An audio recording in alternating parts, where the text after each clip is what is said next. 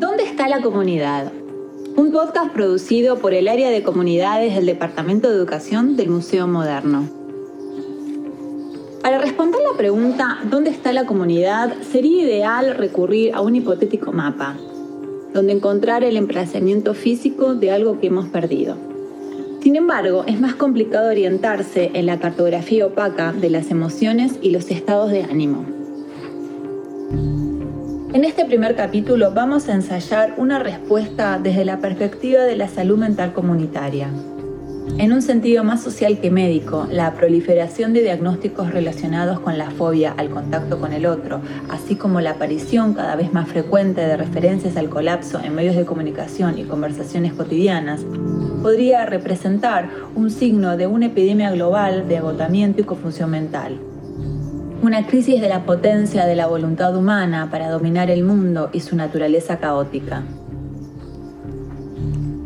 Hablamos con Alfredo Aracil, coordinador del área de comunidades, y con el investigador y activista Emiliano Esposto, sobre los efectos del sufrimiento psíquico y distintas respuestas a la emergencia psicosocial que estamos atravesando. Soy Emiliano Exposto, investigador militante y activista. Estoy haciendo mi tesis doctoral en filosofía, becado por el CONICET. Ejerzo la docencia en la Universidad de Buenos Aires.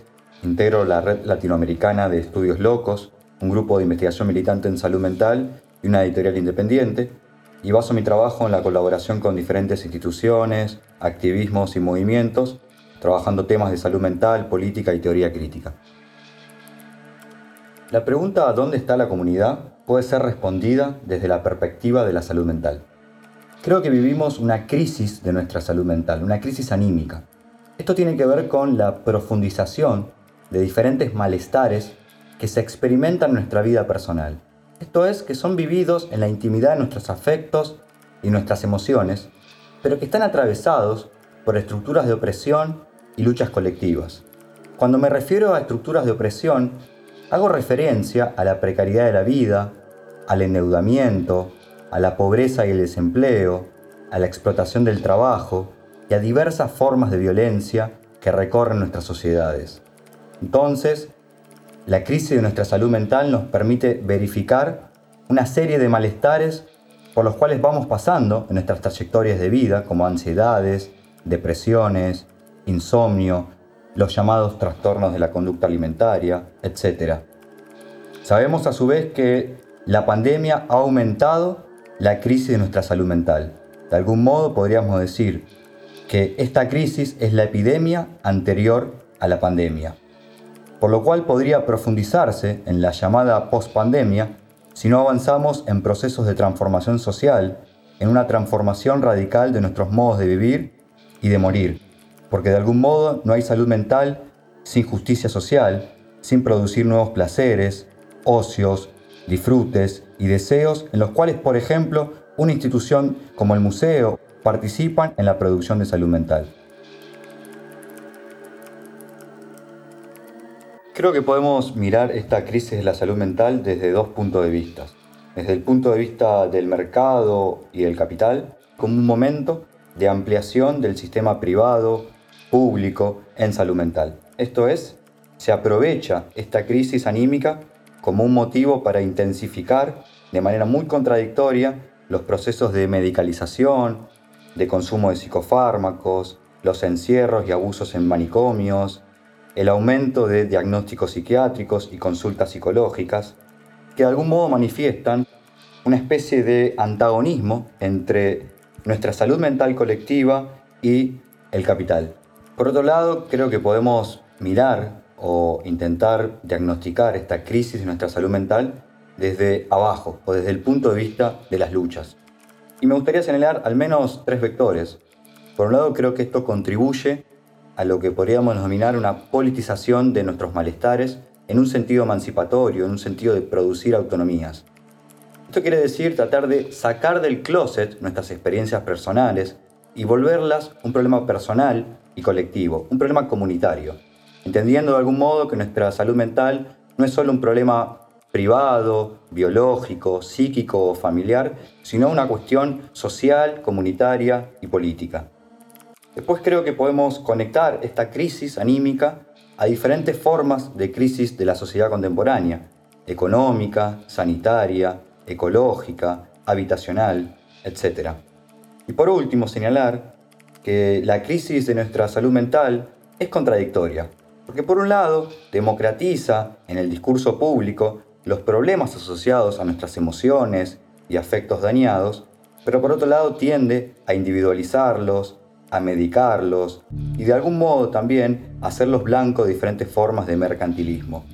Esto me parece que otorga una legitimidad al saber experto de los profesionales del campo de la salud mental, desplazando nuestros saberes por experiencia, nuestras prácticas de cuidado comunitario en los barrios, en activismos, movimientos e instituciones como por ejemplo en este museo.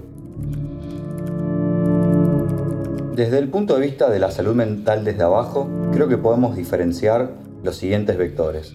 Por un lado, me da la impresión que las izquierdas clásicas tienden a banalizar nuestra vida anímica. Subordinan de esta manera lo personal en lo colectivo. Por otro lado, los progresismos tienden a victimizar a las personas que atravesamos diferentes malestares y de este modo nos sacan capacidad de agencia política y emplean una retórica más o menos ambigua de la inclusión social sin transformación de las instituciones. Y por último, los neoliberales tienden a mercantilizar nuestros malestares y emociones, afianzando la alianza entre el poder psiquiátrico, la industria farmacéutica y las culturas de la terapia. Entonces, contra toda forma de patologización de las diferencias o de exclusión, me da la impresión que podemos pensar una salud mental desde abajo, entendida como todas aquellas prácticas de cuidado colectivo que se hacen cargo en los barrios, en los territorios, en las instituciones, en diferentes colectivos de nuestros malestares, produciendo otros disfrutes, otros placeres e incluso otras formas de ocio y de deseo. La pregunta por qué es y dónde está la comunidad no es patrimonio de nuestra época. La vida en sociedad obliga cada tanto a reflexionar acerca de qué nos distingue y qué nos iguala. ¿Cómo es posible reunir lo diferente? ¿Cómo administrar la cercanía y la distancia? El placer y la fobia que por igual suscita la presencia del otro. Este podcast parte de preocupaciones muy prácticas derivadas del trabajo cultural con grupos y comunidades.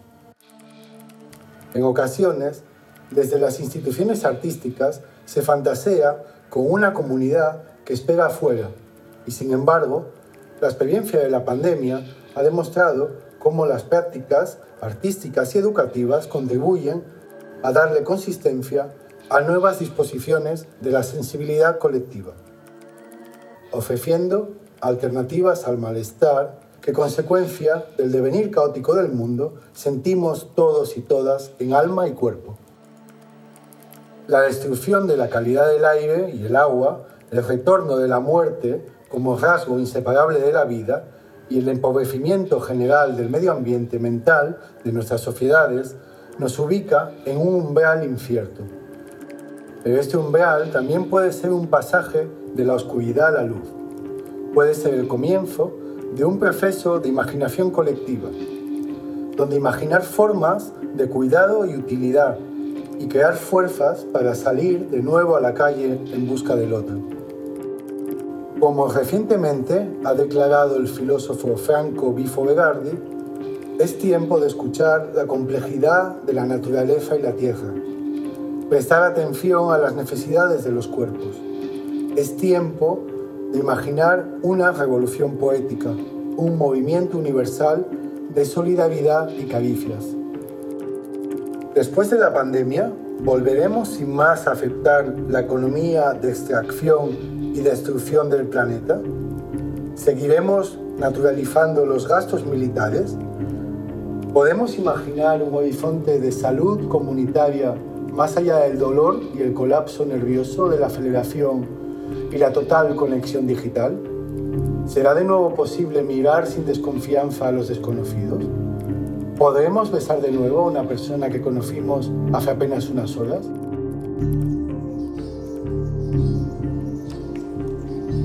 Podcast es un intento de producir reflexión situada en la salida de la pandemia, cuando el futuro parece más incierto que nunca y crece la demanda de hospitalidad que el área de comunidades del Museo Moderno como servicio público está recibiendo de otras instituciones e instancias de la ciudadanía. En el siguiente capítulo vamos a explorar el poder de la poesía combinada con Internet en la creación de comunidades. El ejemplo de estos espacios virtuales de difusión, de la creación más joven, intercambio y formación no formal entre desconocidos iguales, nos sirve para pensar lo comunitario como algo distinto a la ilusión de pertenencia y orígenes comunes, como la reunión de aquellos y aquellas que permanecen en el mismo lugar mientras el deseo las mantiene unidas.